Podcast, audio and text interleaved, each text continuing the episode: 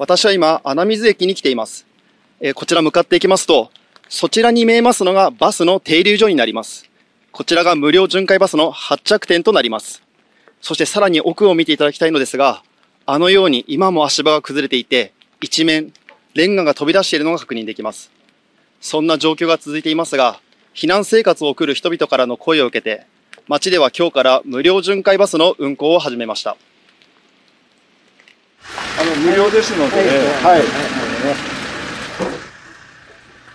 穴水町の無料巡回バスは今日午前8時半に第1便がここ穴水駅を出発し運行が始まりました。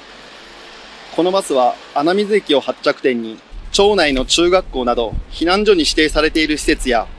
今日から一部の診療所が再開された穴水総合病院など地域の医療機関を巡回するルートとなっています。平日のみ朝、昼、夕方の1日3便の運行です。4、50分かけて歩いてきました。はい。じゃあバスができてすごいありがたいんですそうです。大変、ああの、助かっております。はい。すごく小さな一歩かもしれませんけれど、こういうのを積み重ねて、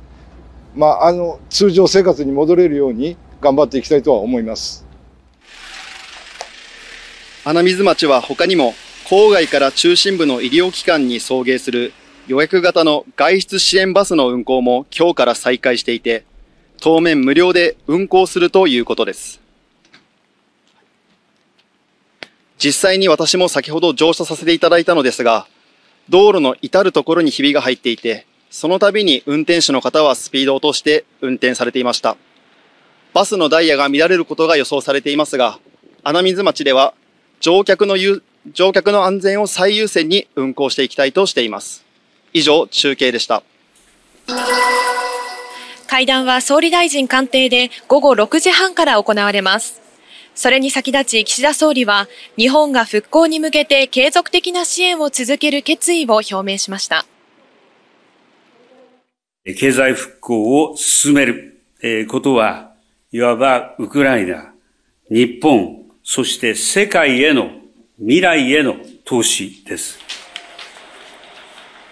今回のウクライナ復興会議で鍵を握るのは民間企業の参加です。日本とウクライナ合わせておよそ130社の民間企業が参加し、56本の協力文書を交わしました。具体的には、地雷除去や瓦礫処理といった今すぐに必要な支援に加え、農業やデジタルなど中長期的な合わせて7つの分野での支援策を打ち出しました。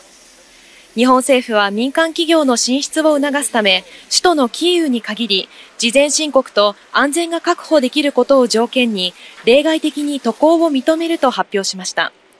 ある参加した日本企業は、ウクライナ支援は民間にはハードルが高いが、政府の本気度を感じたと話しています。はい。まだ戦闘が続く中ですが、日本政府が復興支援に力を入れる狙いはどこにあるのでしょうか？はい。その狙いについて、上川外務大臣は日本テレビの単独インタビューでこう答えています。我が国が率先して、我が国ならではの形で、ウクライナへの連帯、これを示すという観点からも、極めて重要と考えております。キーワードは日本ならではの形です。政府としては武器の提供など軍事的な支援には一定の制約がある中、復興支援こそが日本独自のアプローチだとしています。さらに、ある政府関係者は、支援疲れが広がる中、岸田総理が強調した未来への投資という言葉は、復興は投資であり、支援する側にもメリットがあると訴えたいと、支援拡大につなげたいと狙いを話しています。以上、中継でした。私としては、これまで、えー、正々堂々とといいますかね、えー、何ら恥ずべき行動は取ってこなかったと思っておりますので、多くの方に、まあ、不信任案に対して、